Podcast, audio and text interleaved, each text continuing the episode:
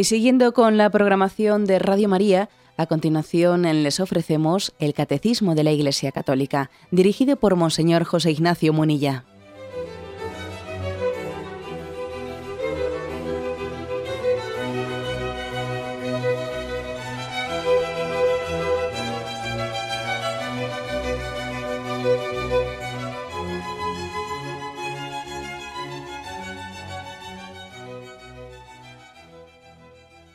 Cordial saludo a todos los oyentes de Radio María. Un día más, con la gracia del Señor, proseguimos el comentario del Catecismo de nuestra Madre la Iglesia. Hoy queremos concluir el apartado que tiene como título El mérito. Hemos dedicado ya dos programas y queremos hoy concluir con un tercero.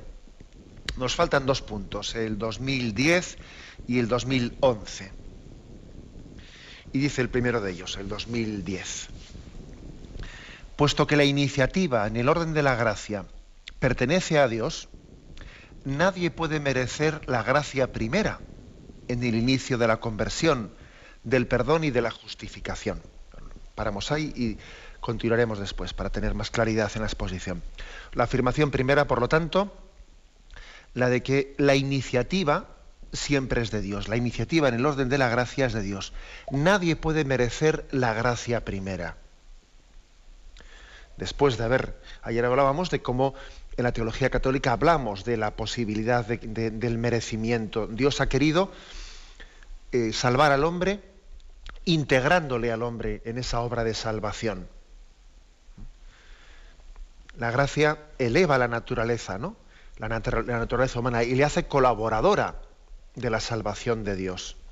Es impresionante, ¿no? Decíamos que Dios da dos regalos en uno. Nos salva y encima nos hace partícipes también de esa salvación. Dios te da el don y además te da la posibilidad de que tú también merezcas ese don. Son dos regalos en uno. ¿eh?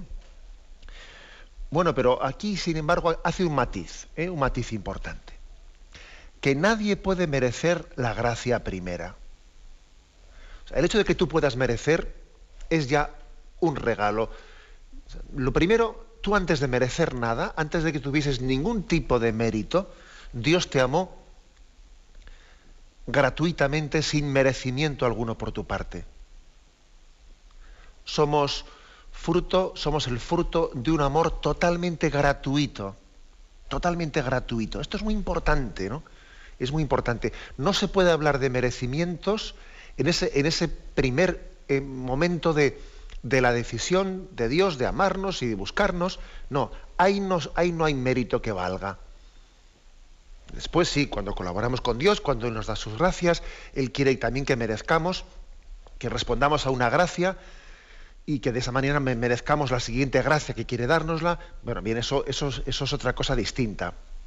Cuando ya estamos adentrados en un camino, ¿no? Dios da una gracia y también quiere que nosotros colaboremos con ella y así nos capacitemos para recibir otra gracia después que quiere darnos. Bueno, eso es otro tema.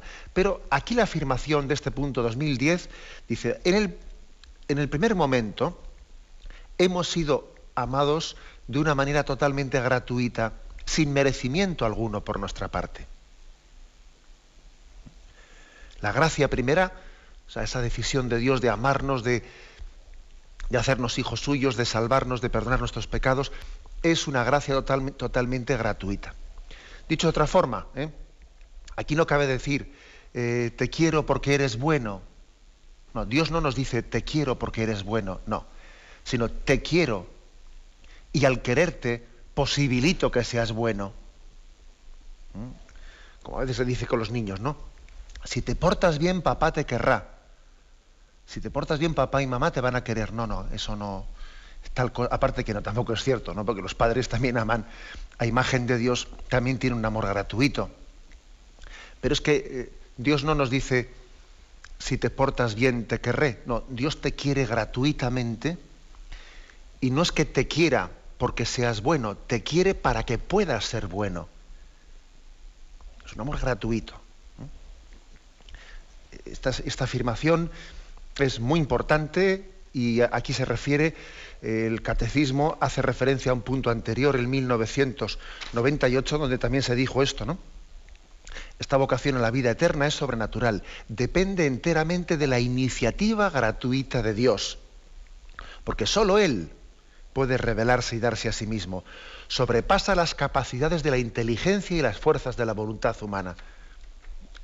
Lo primero, por lo tanto, es una decisión gratuita del amor de Dios, ¿eh? de amarnos, sin merecimiento alguno por nuestra parte. En aquella famosa parábola del Hijo Pródigo de la que tanto hemos hablado, sobre todo en torno al sacramento de la penitencia, hay un versículo que es el versículo 20 de ese capítulo 15 de San Lucas, en el que se significa esto de, que la iniciativa es, de Dios. Eh, cuando, dice, cuando dice en esa parábola, en ese versículo, el Hijo Pródigo, porque podría parecer, ¿no? Podría parecer, si uno lee esa parábola, que la iniciativa de la conversión ha sido del hijo pródigo, que se había alejado de casa, que empieza a pensar, pero qué tontería he hecho, cuánto mejor estaría en casa de mi padre, volveré. Y Podría parecer en una primera lectura de esa parábola que la iniciativa de la conversión ha sido del hijo, y sería un error. El versículo 20 nos da la clave. El hijo vuelve, coge el camino de retorno hacia la casa de su padre, y dice, ¿no? En ese versículo 20, y levantándose partió hacia su, padre. Estando él todavía lejos, lo vio su padre y conmovido corrió, se echó a su cuello y lo besó efusivamente. Dice, estando todavía lejos, su padre lo vio. O sea, es decir, esta, es la imagen de que Dios desde lejos, cuando el hijo estaba fuera, alejado de casa, su padre lo veía, es decir, su padre pensaba en él, su padre estaba continuamente con un amor alerta, alerta asomándose a la ventana a ver si su hijo aparecía, ¿no? Eh, esta es imagen también del amor de Dios Padre, que, Él toma la iniciativa. Cuando uno, cuando uno se ha convertido, cuando uno ha tenido una conversión, se puede pensar él ingenuamente de que la iniciativa ha sido de Él es que he tocado fondo en la vida, he tocado fondo, he tenido un disgusto, me he dado cuenta que por este camino no voy a ningún lado y entonces he tenido la iniciativa de, volver al camino de, de, la religión cristiana que yo había abandonado. Y se piensa él ingenuamente que la iniciativa ha sido suya. Que nombre que no. Tu padre se estaba asomando a la ventana y en ese asomarse te estaba tocando el corazón. Él te estaba enviando la gracia para que tu corazón se sintiese ¿no? llamado por Él. Cuando tú te crees que has tomado la iniciativa de la conversión, en el fondo estás respondiendo a una llamada de Dios. Aunque no te des cuenta de ello. esa decisión del hijo pródigo, ¿no? de, decir, pero, pero, pero, ¿qué, qué, error he cometido, volveré a casa de mi padre, etcétera, sin que él sea consciente, él está siendo tocado por la gracia de Dios Padre por la gracia de su Padre, que desde lo lejos, ¿no? Desde lo lejos le ha visto, le ha amado, y no permanece quieto, sino que el don de la gracia toca el corazón. O sea, por eso se insiste mucho en que la iniciativa siempre es de Dios. Aunque luego tú tal y como lo percibas, te creas que ha salido de ti. Claro que tú has respondido a una llamada. Estando todavía lejos, lo vio su padre y conmovido corrió a su encuentro. Hay también otro texto muy, muy hermoso que también subraya esto, ¿no? Esto de que la iniciativa siempre es divina. Es el capítulo primero de San Juan, cuando habla ahí de, de, esas, de esos primeros discípulos de los que Jesús está llamando, se está rodeando de ellos, ¿no? Y dice capítulo primero a partir del versículo 43. Al día siguiente, Jesús quiso partir para Galilea. Se encuentra con Felipe y le dice, sígueme. Felipe era de Besaida, de la ciudad de Andrés y de Pedro. Felipe se encuentra con Natanael y le dice, ese del que escribió Moisés en la ley y también los profetas, lo hemos encontrado. Jesús, el hijo de José, el de Nazaret. Ahora fijaros en esto. Le respondió Natanael, ¿de Nazaret puede salir cosa buena? Le dice Felipe, ven y lo verás. Vio Jesús que se acercaba a Natanael y dijo de él, Ahí tenéis a un israelita de verdad, en quien no hay engaño. Le dice Natanael, ¿de qué me conoces? Le respondió Jesús, antes de que Felipe te llamara, cuando estabas debajo de la higuera, te vi. Es decir, antes, antes de que tú a mí ni siquiera me hubieses conocido, yo ya te conocí a ti.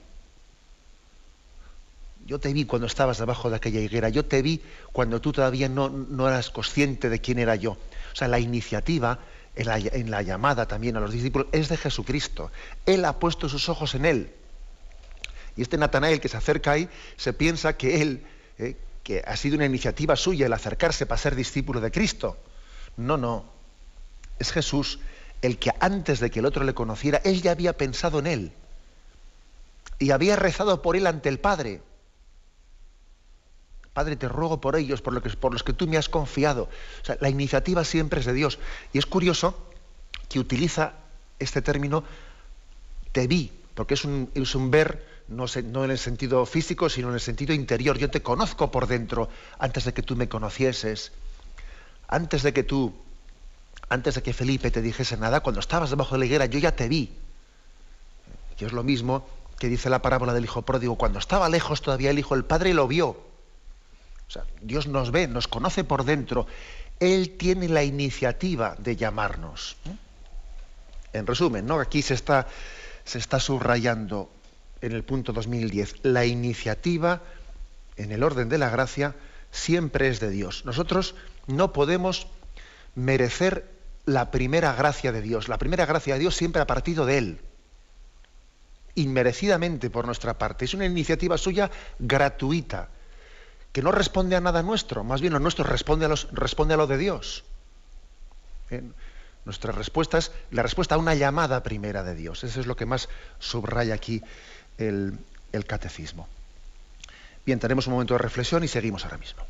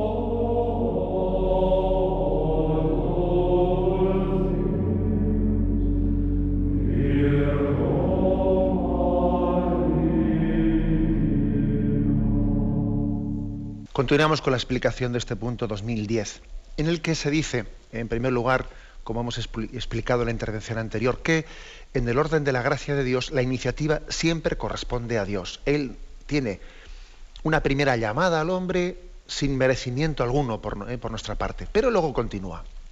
Bajo la moción del Espíritu Santo y de la caridad, podemos después, o sea, después de esa primera gracia eh, totalmente gratuita, podemos después merecer en favor nuestro y de los demás gracias útiles para nuestra santificación, para el crecimiento de la gracia y de la caridad y para la obtención de la vida eterna. Los mismos bienes temporales como la salud, la amistad, pueden ser merecidos según la gracia, según la sabiduría de Dios. Estas gracias y bienes son objeto de la oración cristiana, la que provee a nuestra necesidad de la gracia para las acciones, para las acciones meritorias. Bueno, lo, que decíamos antes. ¿eh? Por forma parte de la teología católica la afirmación de que Dios nos ha querido también hacer partícipes del, don de la salvación. Y quiere también que seamos merecedores de ello. ¿Mm? No es que esto quite la gratuidad en absoluto, no la quita. ¿eh? Porque también decíamos que es un don de Dios el que nosotros podamos merecer. O sea, Dios nos está, nos está de una manera concediendo eh, pues ser también partícipes de, un regalo. ¿eh? O sea, no solo, no solo ser el que lo recibe, sino también ser de alguna manera aquel que lo, que lo está envolviendo. Es como si Él nos va a dar un regalo y dice, ven, ayúdame a envolverlo.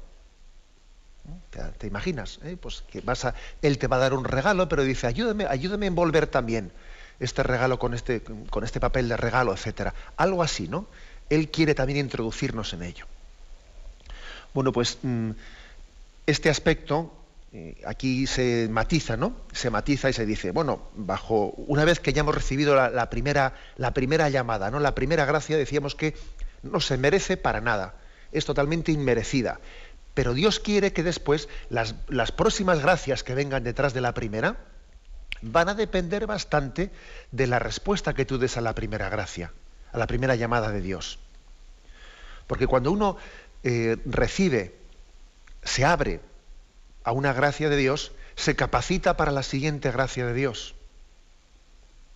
Dependiendo de qué respuesta doy yo a la llamada gratuita de Dios, me estoy disponiendo para poder recibir mejor la siguiente o no.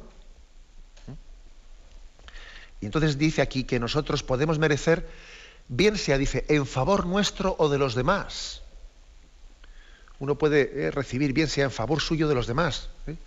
Y ahí tenéis, bueno, pues cómo uno reza y ora a Dios y ofrece también sacrificios por sus hermanos, ¿no? ¿Cuántas personas hay, por ejemplo, estoy pensando en las almas contemplativas, que han querido ofrecer su vida, pues por haciendo de su oración y de su ofrenda, eh, pues una ofrenda viva a Dios por la salvación de todos sus hermanos. Y su vida también tiene un gran merecimiento. Sí, Señor. ¿eh? No nos avergoncemos de esa palabra, tiene un gran merecimiento ante los ojos de Dios. Ofrecen su vida como hostia viva, santa, agradable a Dios, en favor de toda la iglesia. Tiene un gran merecimiento, ¿no? O lo de tantos enfermos. Que bueno, que ofrecen sus, enfermedades y, y grandes soledades. También hay personas que ofrecen grandes soledades y, muchos desprecios que han sufrido en su vida y en vez de estarse, pues ahí, ¿no? Pues dale que te pego dándoles vueltas, dice Señor, te ofrezco y, ese ofrecimiento es meritorio. Es meritorio las obras de, las obras de caridad, de, entrega que realizan tantas personas, ¿no? Son meritorias para su propia salvación y para la de sus hermanos. Son gracias, por lo tanto, gracias que, que están suscitando en nosotros unos méritos que todavía nos permiten colaborar más con las gracias de Dios. aquí, por cierto, aquí se describen, ¿no? Con la gracia de Dios, dice, se puede merecer nuestra propia santificación. Se puede merecer también el crecimiento en la santificación. Es decir, con la gracia de Dios se puede, se puede merecer el que alguien viva en gracia de Dios, el que crezca en esa gracia de Dios, el que se prepare para la vida eterna. Dios ha querido que eso se pueda merecer. Y también dice que se pueden merecer bienes temporales.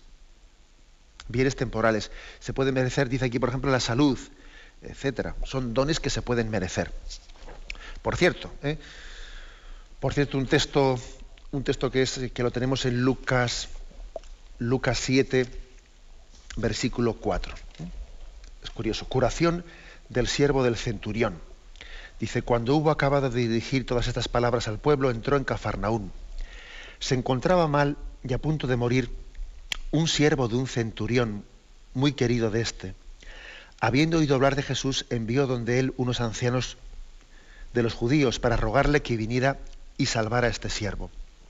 Entonces, llegando donde Jesús, le suplicaban insistentemente diciendo, merece que se lo concedas, porque ama a nuestro pueblo y él mismo nos ha edificado la sinagoga. Es curioso ¿eh? que los judíos le presentan a ese centurión, le presentan delante de Jesús diciendo, mira, es un romano, no es un judío, no es uno de los nuestros, pero, pero mira, merece que le concedas esa petición que, te está haciendo de que cures a su siervo. merece que lo hagas porque mira, es un hombre, es un hombre bueno que nos ha ayudado a construir la sinagoga, a pesar de que es un pagano, ¿no? Merece que se lo concedas. También Jesús dice en Lucas 17, el obrero merece su salario. Es curioso, ¿no? La Sagrada Escritura no se avergüenza de esta palabra del merecimiento. Ese centurión, con su bondad, ese centurión con, con su corazón mm, también bondadoso, que es capaz de ayudar a los judíos sin serlo, construyendo la sinagoga, mereció ante Jesús, eh, mereció por esa bondad, eh, mereció que, el Señor se fijase en él y curase a, su siervo. Por lo tanto, eh, aquí la afirmación es que Dios ha querido que, algunas personas, bueno, que, nosotros podamos merecer determinadas gracias. Siempre es verdad que yo creo que es importante que nosotros prioricemos eh, esa jerarquía de las gracias. Siempre hay que darle más prioridad a las gracias sobrenaturales que a las naturales. También aquí, tal y como se expone, dice, tenemos que merecer sobre todo la santificación, el crecimiento de la gracia, la vida eterna, y luego dice los bienes temporales, la salud, la amistad, etc. Es importante que prioricemos lo sobrenatural por encima de lo natural. ¿eh? Sería un mal signo, mal signo, el que alguien ante Dios mendigue pues, eh, pues unos, dones concretos, como puede ser la salud, como puede ser eh, pues, un puesto de trabajo, como pueden ser determinadas gracias, dones naturales, y que se olvide de los dones sobrenaturales, ¿no? No es un buen signo ese. A la hora de mendigar la gracia de Dios y de querer merecerla, y de, vamos, merecerla por nuestra oración, merecerla por nuestro sacrificio, ¿no? Eh, bueno, yo creo que es importante que prioricemos los dones sobrenaturales, sin avergonzarnos en absoluto de pedir los dones naturales que necesitamos, porque somos mendigos. Somos mendigos, pero acordaros que aquel paralítico que se le presentó en camilla, ¿no? delante de Jesús, que le presentaron y le descolgaron, etcétera, delante de él, y que venía pidiendo la curación, Jesús primero le perdonó los pecados. Para sorpresa de los allí presentes, ¿no?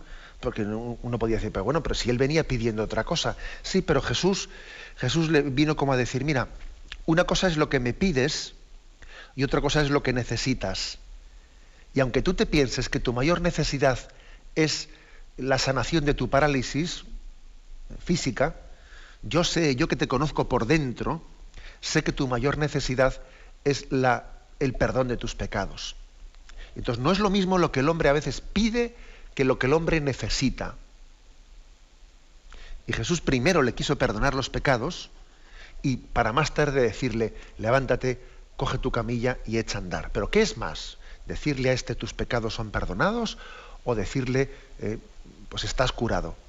Es más importante, ¿no? Jesús sabía que tenía más necesidad de ser perdonado de sus pecados que de curar su parálisis.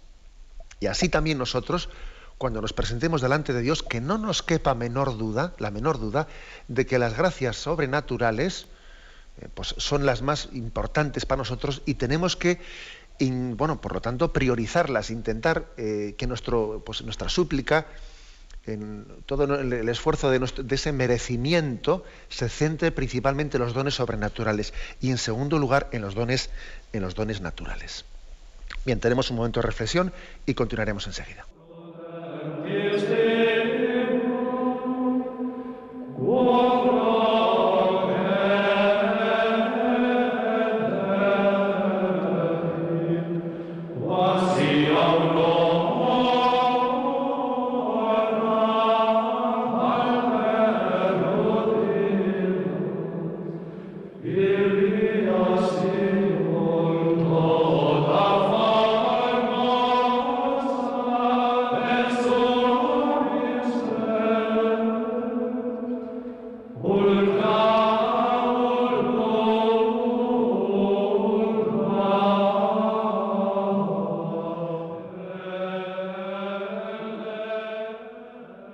Continuamos en este programa del Catecismo de la Iglesia Católica y concluimos con el, apartado del mérito, eh, explicando el último de los puntos, el 2011.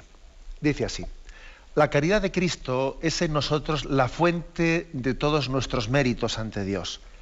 La gracia, uniéndonos a Cristo con un amor activo, asegura el carácter sobrenatural de nuestros actos y por consiguiente su mérito tanto ante Dios como ante los hombres. Los santos han tenido siempre una conciencia viva de que sus méritos eran pura gracia. Y aquí viene un texto ahora de Santa Teresita del Niño Jesús que es precioso y ahora lo vamos a leer. Además es muy iluminador, ¿eh? muy iluminador.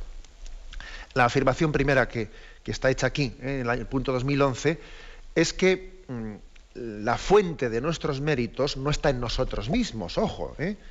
y perdonad que sea tan machacón, la fuente de los méritos no está en mí mismo, sino que es un regalo de Dios. Es la caridad de Cristo que vive en nosotros, es la que nos permite merecer. Es, decir, cuando, cuando digo, ya no soy yo, es Cristo el que vive en mí. Unidos a Cristo, nuestros actos son meritorios unidos a Cristo, nuestros actos son sobrenaturales y por lo tanto son meritorios. Si una persona hace, pues, bueno, pues de alguna manera puede hacer unas obras naturalmente buenas, pero no está unido a Cristo, ¿eh? es decir, por lo tanto, no permite, o sea, las puede hacer por vanidad, por filantropía, puede hacer obras buenas, digamos, objetivamente hablando, ¿no? Acciones buenas, pero que no están movidas por el Espíritu de Cristo.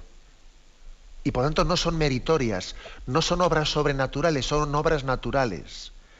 La filantropía no es meritoria, no es meritoria. Ya sé que es fuerte lo que estoy diciendo, pero esto forma parte ¿eh? de la fe católica. Uno puede hacer, externamente hablando, puede hacer muchas obras buenas que no son meritorias delante de Dios sencillamente porque las hace por dinero, sencillamente porque las hace por vanidad, sencillamente porque las hace por intereses, eh, pues por interés te quiero Andrés, vamos, además lo dice el Señor, si, si amáis únicamente a los que después mm, puedan revertir en, en, favor vuestro, ¿qué mérito tenéis? Fijaros lo que dice esa frase de Jesús. Si amáis únicamente a las personas de las cuales después esperáis recibir a cambio, ¿qué mérito tenéis? dice Jesús. O sea, está negando el mérito a esa acción. Eso no tiene ningún mérito. ¿Por qué? Porque es una obra, una obra natural, no sobrenatural. No tiene ningún mérito que yo ame a alguien para que después él se, se acuerde de mí. Eso no es meritorio, eso es una obra natural, no es una obra sobrenatural.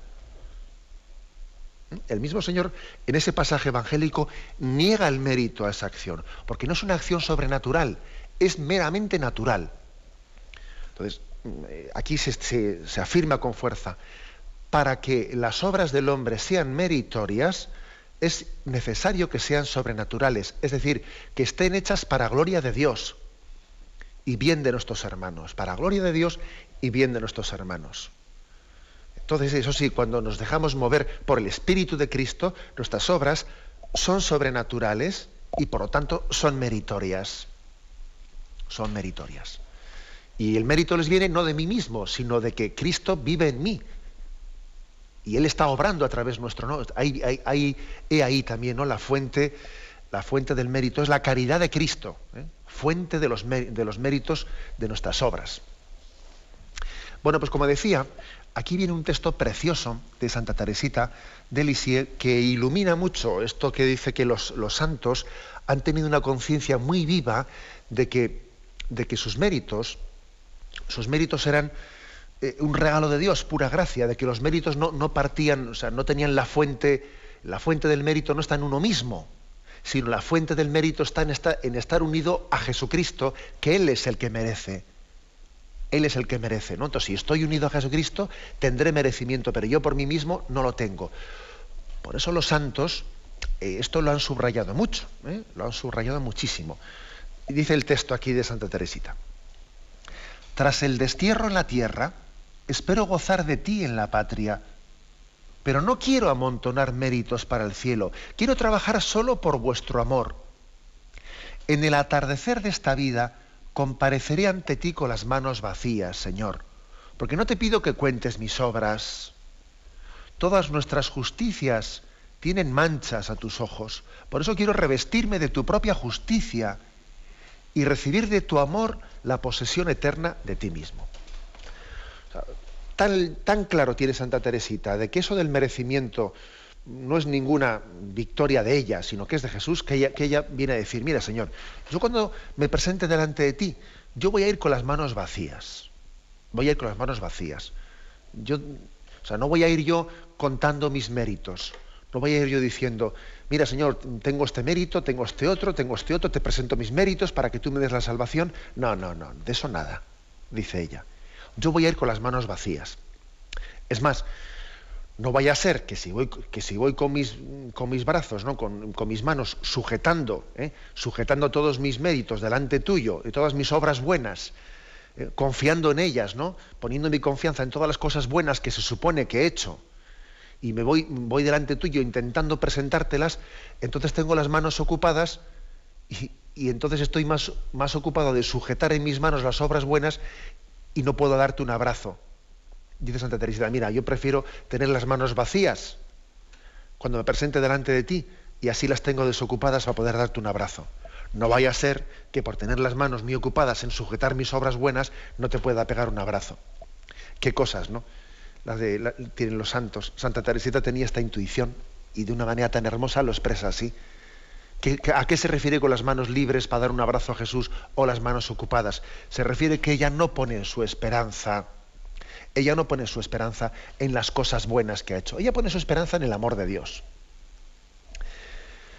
Luego aquí, aquí hay una lección muy grande, y es que yo creo que un signo de que un signo que autentifica el, el mérito es que el mérito no suele ser reivindicado. Una persona que verdaderamente tiene méritos delante de Dios no suele reivindicar sus méritos nunca. Más bien es Dios el que le, el que le dice, ven aquí, hijo mío, porque tu, tu vida ha sido meritoria. Cuando uno reivindica su propio mérito, mal asunto, mal asunto. Oye, que yo tengo unos méritos, ¿eh? que tú me los tienes que reconocer. Uf, qué mal asunto es eso. Generalmente, un signo de, de que uno auténticamente ha merecido suele ser que él no lo reivindica nunca. Él casi lo vive como si, pues como si hubiese hecho lo que tenía que hacer, vamos, sin, ningún tipo de, sensación de, derecho a nada. Esto, esto es muy, muy evidente ¿eh? en la vida espiritual. Nosotros eh, estamos poniendo en práctica esa doctrina del Evangelio que dice que no se entere tu mano derecha lo que hace la izquierda que no se entre la mano izquierda de la derecha, no. Uno hace las cosas sencillamente por amor de Dios, desprendiéndose de las obras que ha hecho sin pretender poseerlas, sin, pretender comprar con ellas nada, ¿eh? de una manera gratuita, y en el fondo no eres tú el que reivindica tu propio mérito, es Dios Padre el que lo reivindica para ti. Esto es muy, esto es muy gráfico, por eso Santa Teresita, en ese texto que hemos leído, aquí, Santa Teresa de Lisieux, eh, ella dice, no, si yo, si yo ante Dios me quiero presentar sin mérito ninguno, con las manos vacías, en el fondo Dios dice, sí, pero tú estás llena de méritos. Bien, pero eso que se lo diga Dios, que no lo diga ella misma de sí misma. Dios Padre le habrá colmado, ¿no? A Santa Teresa del Niño Jesús le habrá colmado de, bendiciones por todos los méritos de su vida, pero ella se ha presentado ante Dios con la conciencia casi de no tener méritos, con la conciencia de ir con las manos vacías. Eh, eh, esto es muy significativo. Eh, hace ya bastante tiempo recuerdo que, que conocí un hecho, un hecho concreto, ¿no? Eh, bueno, pues que está publicado también por ahí en, algún libro, y sé también que en algún programa de, Radio María se ha hecho referencia a él, ¿no? Eh, se trataba de, bueno, es, un hecho histórico, un hecho histórico, que lo pongo como ejemplo, ¿eh? lo pongo como ejemplo de lo que es pues, pues, lo meritorio en la vida, ¿no? Se trataba de una mujer, una mujer que era empleada de hogar y que además, pues en una residencia, en una residencia de estudiantes jesuitas, ella pues mm, llevaba en esa casa, preparaba los desayunos, aderezaba las habitaciones, limpiaba la casa, eh, pues todo ese tipo de, eh, pues de labores, ¿no? Tan sacrificadas. Y bueno, pues esa mujer, pues le ocurrió que una, una de esas mañanas en, el centro de Madrid, una de esas mañanas se encontró en la estación de San Bernardo, cercana de su domicilio, se encontró con un ciego que iba pues con dificultad por el metro, con dificultad para Mm, para poder desplazarse a donde él quería desplazarse. Y entonces ella, viendo su dificultad, se acercó y le dijo, me parece, amigo, que usted tiene alguna dificultad para andar por aquí. ¿Hacia dónde se dirige usted? Y entonces le dijo, pues yo voy hacia, busco el andén de Chamartín. Ella le dice, ah, pues yo voy, voy para allá cerca, yo, yo, yo le conduzco, ¿no? Y entonces, bueno, pues esa mujer, agarrando el brazo a aquel hombre, era tempranito por la mañana, le llevó y bueno, pues nada tiene usted que agradecerme. ¿eh? Precisamente si yo, voy en la misma dirección que usted, si no hay ningún problema, ¿eh? a mí me viene de paso. El caso es que esa relación se convirtió pues, mm, diaria, todos los días esa mujer ya quedaba con ese hombre tempranísimo por la mañana y como ella le venía de paso, como le venía de paso, pues allá que le llevaba, ¿no? Pues hacia, hacia San Martín y la dejaba. Pero ¿qué ocurrió? Que a esa mujer le cambiaron de destino y le cambiaron de trabajo. ¿eh? Y entonces el trabajo le pillaba en otra parte bien distinta de Madrid, ¿no? Y además por la tarde, ¿no? ¿Y qué hizo esa mujer? Bueno, pues no decirle absolutamente nada a ese hombre ciego y todas las mañanas, como si fuese a trabajar al mismo sitio, protagonizar ese encuentro casual, que yo voy, voy al mismo lugar que tú, total, si me viene de paso, ¿no? Iba y le llevaba allí y, sencillamente dejaba y cogía ella sin que el ciego se diese cuenta, cogía el metro de vuelta y regresaba, ¿no? Y llegó el momento de la jubilación y la mujer siguió haciendo lo mismo, sin que aquel hombre supiese siquiera que aquella mujer se había jubilado, ¿no? Y seguía haciendo el mismo recorrido, etcétera, etcétera, etcétera, ¿no? Hasta que finalmente aquel, aquel ciego se enteró casualmente, ¿no? Se enteró de, ese, de que aquella mujer había querido hacer coincidir, ¿no? Como mm, había querido disimular su gesto de caridad en una casualidad de que le venía de paso, no de que iba al mismo sitio, se enteró de, tal, de tal circunstancia cuando aquella mujer falleció. Y se enteró de que no era allí donde iba a trabajar y que todo aquello había sido de alguna manera una vamos, que la mujer había disimulado totalmente no el merecimiento de su acto como diciendo, bueno, si a mí me viene bien y no pasa absolutamente nada. ¿no? Fue el momento de la muerte de, de esa mujer cuando aquel ciego se percató del gran acto de caridad que había hecho. ¿Por qué traigo aquí a colación este, este, este caso concreto? Porque lo, grande, lo que hace grande una obra de caridad es precisamente el que, el que la realiza no reivindique ese merecimiento. Esto es lo que Santa Teresa del Niño Jesús aquí nos, nos, afirma. ¿no? Lo grande de la caridad es que uno mismo uno mismo no, reivindica ¿eh? su merecimiento. Es Dios el que conoce, ¿no? El que conoce la calidad de nuestra obra. Es Dios el que tendrá la capacidad de, compensarla con su amor ¿eh? también gratuito y misericordioso. Dios sabe de nuestro merecimiento. ¿no? En sus manos ponemos nuestras obras, sin pretender nosotros poner nuestra confianza en ellas que es lo que Santa Teresita de Niño Jesús dice, yo no quiero con mis manos eh, sujetar las obras, yo no quiero eh, ir confiado en mis obras, porque entonces estaría confiando en, en mi voluntad, estaría confiando en, en la carne y en la sangre, y no estaría confiando en la misericordia de Dios. ¿Mm? O sea que creo que es mm, un signo del buen espíritu el que nosotros no pongamos nuestra confianza en nuestros propios méritos, sino que pongamos la confianza en la misericordia de Dios. Esto no quiere decir que no tengamos méritos, claro que los tenemos, es más, necesitamos tenerlos. Sin esos méritos no podríamos alcanzar eh, pues, la salvación de Dios. Pero es que hay cosas que hay que tenerlas como si no se tuviesen. Hay cosas que hay que tenerlas como si no, como si no se tuviesen. Entre otras cosas, por lo que dice aquí Santa Teresa del Niño Jesús, que dice, todas nuestras obras, todas nuestras obras de justicia tienen manchas a tus ojos. Es verdad, en todas las cosas buenas que hacemos siempre están manchadas. Eh, están manchadas porque, bueno, pues uno ha hecho una cosa buena, pero también en el fondo la ha manchado un poco. Lo de manchar se refiere a que ya la he mezclado yo con un poco de vanidad ya la he mezclado yo un poco con, pues con una especie de eh, orgullo o un interés eh, bastardo o lo que fuere. En, las obras buenas que hacemos, siempre dejamos, por desgracia, eh, como aquel que está limpiando el cristal, quiere limpiar el cristal, pero ya mete un poco la huella y, deja ahí sus huellas dactilares en el cristal. Algo así ocurre en nuestras obras.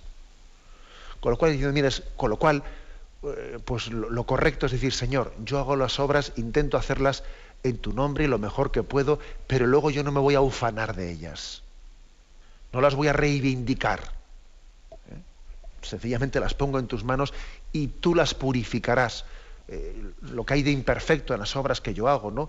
Seguro que están manchadas, porque, porque el hombre, aunque haga buenas cosas, pues también al mismo tiempo tiene siempre una intencionalidad no, no suficientemente pura no, no por la pura gloria de Dios, sino que siempre metemos ahí otras cosas, ¿no?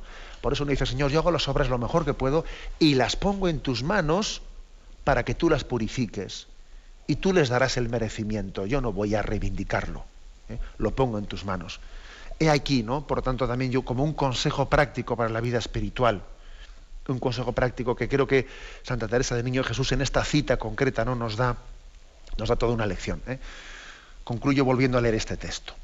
Tras el destierro en la tierra, espero gozar de ti en la patria, pero no quiero amontonar méritos para el cielo, quiero trabajar solo por tu amor. En el atardecer de esta vida compareceré ante ti con las manos vacías, Señor, porque no te pido que cuentes mis obras. Todas nuestras justicias tienen manchas a tus ojos, por eso quiero revestirme de tu propia justicia y recibir de tu amor la posesión eterna de ti mismo.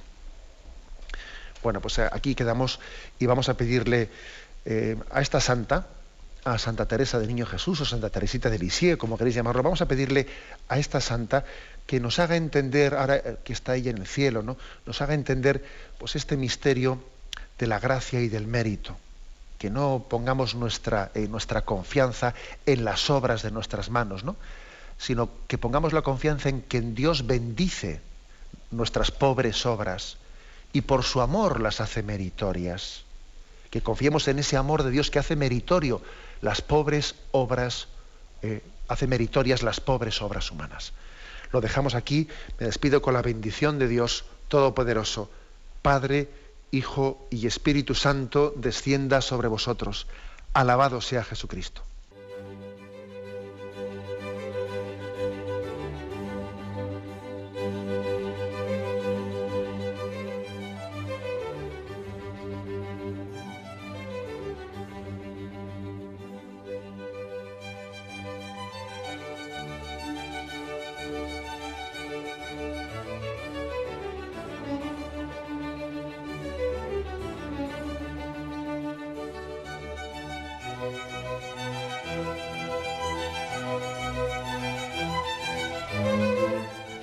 Han podido escuchar en Radio María el Catecismo de la Iglesia Católica, dirigido por Monseñor José Ignacio Munilla.